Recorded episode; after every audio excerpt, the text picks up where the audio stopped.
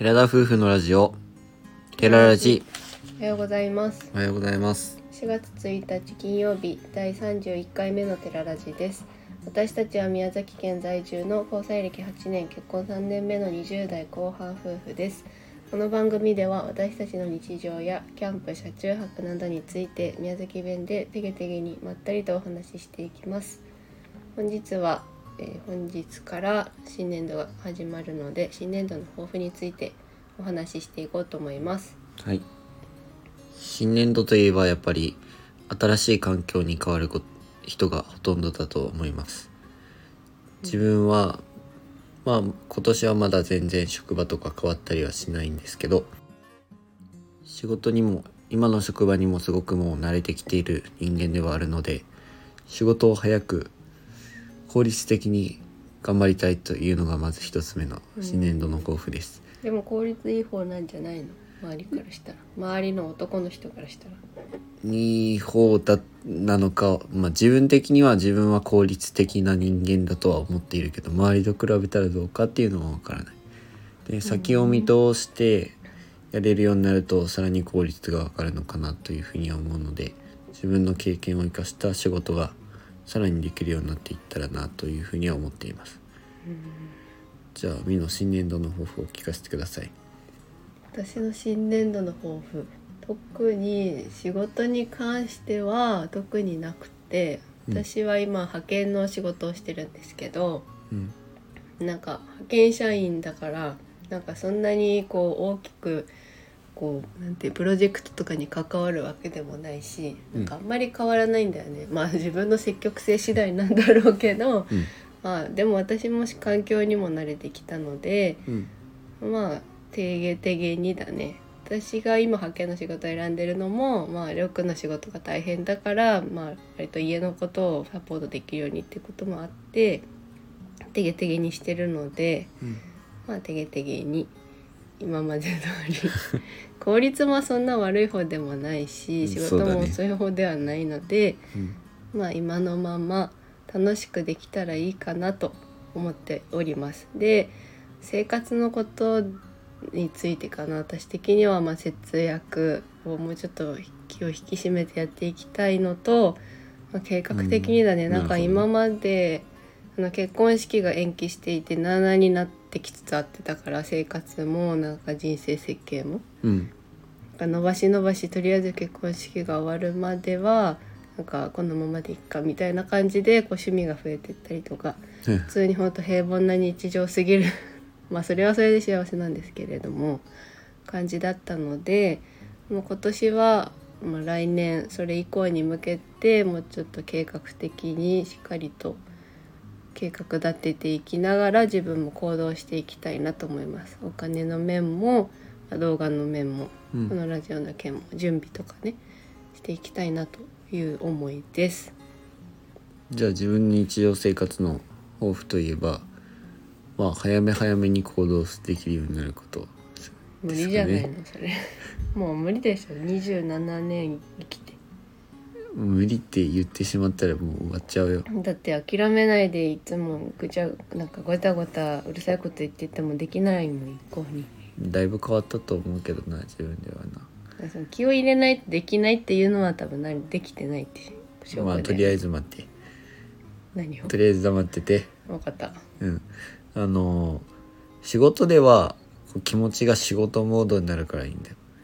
けど家に帰るともうガーって気が抜けて普通だったら一瞬で終わることもうんダラダラダラダラってなっちゃうんだよね。うーんそうね。だからもうそれをできるだけ早くもうやれることは終わらせてからのその自分の時間に当てるっていうのは少しずつさらに変えていかんといかんなとは思って。るそれに損はないと思ってずっと言い続けてきてるんだけど私とは。私としてはそれが一番いいよねっていうふうにて、言ってるんです。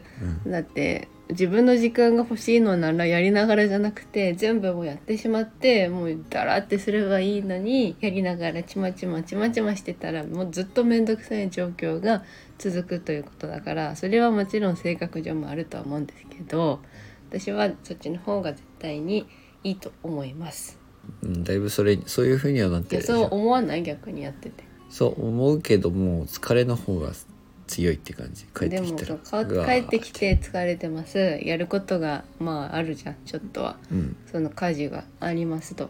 うん。でも早い早くでも終わらして早くゆっくりしたいっていう気持ちにはならない一旦その間にね必要だよね。帰ってきてザーってざーっとしてさあやるかっていうのが必要になってまあそれがちょっと遅くなりすぎてるっていうだそれはうん必要なのは分かるやりながら休憩が入るけどその先にやってしまって後で休憩した時の気持ちの良さというのは感じないってこと？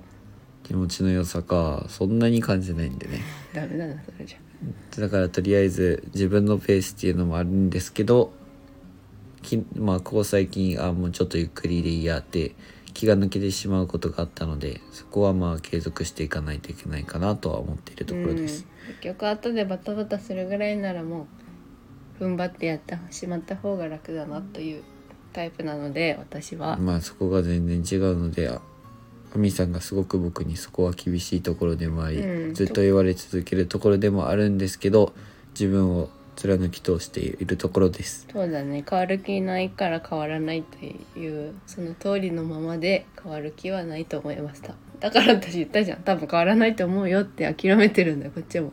にゃにゃもう折れたの。こっちも。だからで。だからね。あのあなたの理想は結構僕とアミの理想の違いはすごく大きくてそこでまあ衝突してきたのもあったんですけど。うん。家事のことしか衝突してないよまあそうだよね家事のことばっかりですね。でえっ、とあとはとにかくこれは何に関しても言えることなんですけど向上心を持ってやり続けること新しいことを覚えていく上でどんどんどんどん上を目指して頑張っていくことが自分の抱負ではあります。もうこれでいいやっていう風にならずにこれもうちょいもうちょいもうちょい少しずつ少しずつ努力しながら力をつけていくことがすごく大事だなというふうに思うのでそれは今年度特に大事にしたいなというふうに思っています。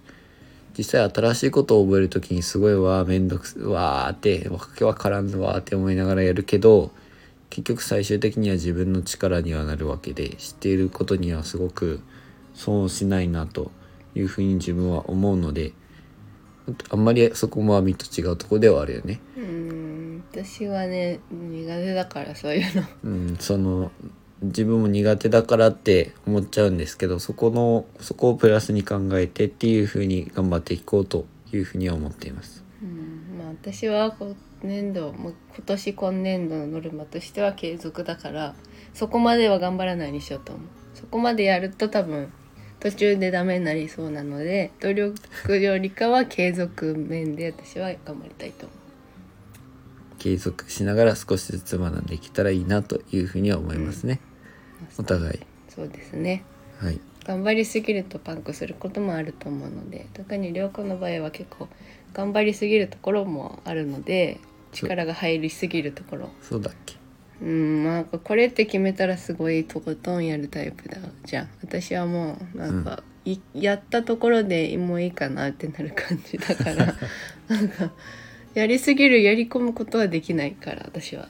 うん。だ。からこそ継続を目標にしたいし頑張りすぎないっていうところを目標にしたいんだけど、うん。まあ力も頑張りすぎないってところは、うん、目標にした方がいいんじゃない？まあそうだね。うんそうだと思う。仕事では結構抜ける時は抜けるんだけどね。うーんなんだろうね。多分結構自分の最後の目標が決まってしまってるからじゃない？多分あやふやのままだとそんな頑張れないんでしょ？多分。そうだね。例えば大学受験絶対合格っていう目標があれば頑張るわけでしょ？でもうん。まあどっかの大学に行こうかなぐらいのレベルの高校1年生とかはそんな頑張らないじゃんそうだね。うん、それと一緒じゃない？今の目標ができたからそうやって思うんじゃないかなと思うので、うん。はい、頑張りすぎずお願いしますはい。頑張りすぎ。頑張りすぎず家事を頑張ってくださいお願いします頑張りすぎず自分のタイミングで起きながらちょっと早く動くみたいなそこはうもうここ10ここ数年変わらないことなんだねいくいく年変わっても年来る年はもうどっちもね意味が分かんないんだけど大丈夫でしょうかまあこんなところで本日は短めですが終わりたいと思います。新年度皆さんも新しい土地で頑張られる方、お仕事をされる方、えー入学、ねうん学生の方々もいらっしゃると思いますがすごく緊張する時期でもあると思いますするよねもう自分自分も転校することがすごく多かったのでうん。新しい土地で頑張るのはすごく緊張しましたけど大人になっていくにつれてやっぱりコミュニケーションっていうのも大事になってくると思うので自分から積極的に話しかけながら楽しく前向きに頑張っていってほしいと思います。なんかね。ねすごい上から目線なことになっちゃったけど。上から目線。心機一転でまああんまり目標とかって掲げることないだろうけど、まあ、会社としてはあるかもしれないけどさ今年度はこういうって。でも個人の目標って意外とあやふやになる。今年新年新年が始まったら割と家族団らの時に今年こうしたいですみたいなあるけど新年度の抱負ってあんまりないから、まあ、家族でも友達でもいいので私こういう年にしようとお話ししてみてください。はい。本日も最後までお聞きいただきありがとうございました。ラジオのご感想やご質問などコメントやレターで送っていただけると嬉しいです。私たちはインスタグラムと YouTube の配信も行っておりますのでぜひご興味のある方はご覧ください。本日も最後までお聞きいただきありがとうございました。2回目だね。2回目だよね、うん。先に言っちゃったから。最後はいつも台本なのですいませんが2回お届けしました、ええそれでは皆さんいってらっしゃい。